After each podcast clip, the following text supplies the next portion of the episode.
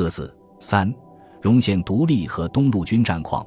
秦载庚所部在成都东关激战数日之后，扼守东路，要冲龙泉驿山顶，仍然威胁省援。赵尔丰为了给成都打开通道，派兵成夜猛扑上山，占领山顶。秦部苦战一昼夜后，于九月十二日退至简阳休整。龙明建、王天杰领导的荣县同志军，自从在仁寿附近受阻后，与清路军六十八标苦战十五日。终于占领了仁寿县城，不久急于转到仁寿来的秦载庚部会师，为了共同对敌，决定设立东路民军总部。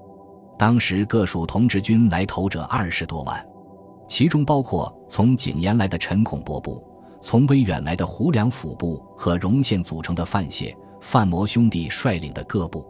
十月四日，各属民军举行代表大会，公推秦载庚为东路军统领。王天杰为副统领，龙明建为参谋长。东路军经过整顿后，与清军转战于中兴场、中和场、苏码头、铁庄堰、监察溪、秦皇寺等处，为时十余日，经历大小战斗二十余次。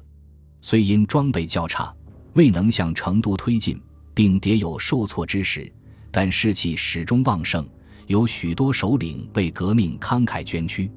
当初。龙明建、王天杰率队离荣县往攻成都时，正好同盟会派回四川工作的吴永山、豫章回到荣县，龙明建主请他留荣县筹划一切大计。吴在荣县与各方人士议定用暗租捐款的办法解决部队的粮饷问题，并训练各乡民团，开办军事训练班，支援前线。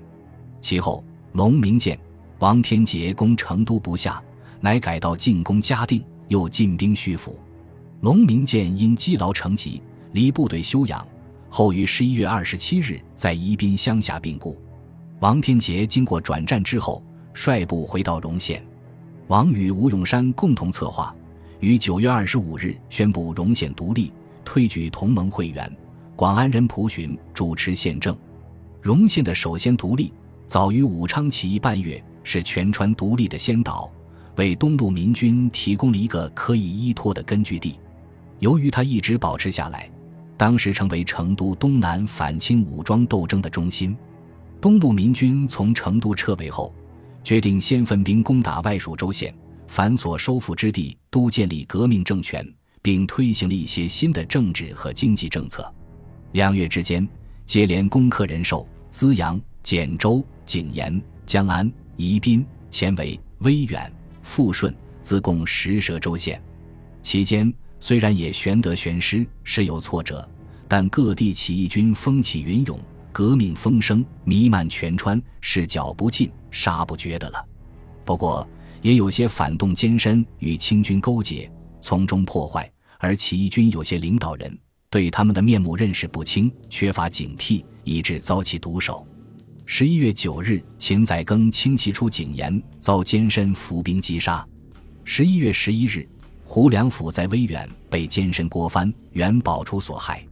陈孔博则因援救共景民军，于十一月十四日兵败被执，落入清军与监身之手，被用煤油烧死。这些值得引为教训的事例，都已发生在武昌起义之后。当时四川民军对武昌发生的事还不十分了解。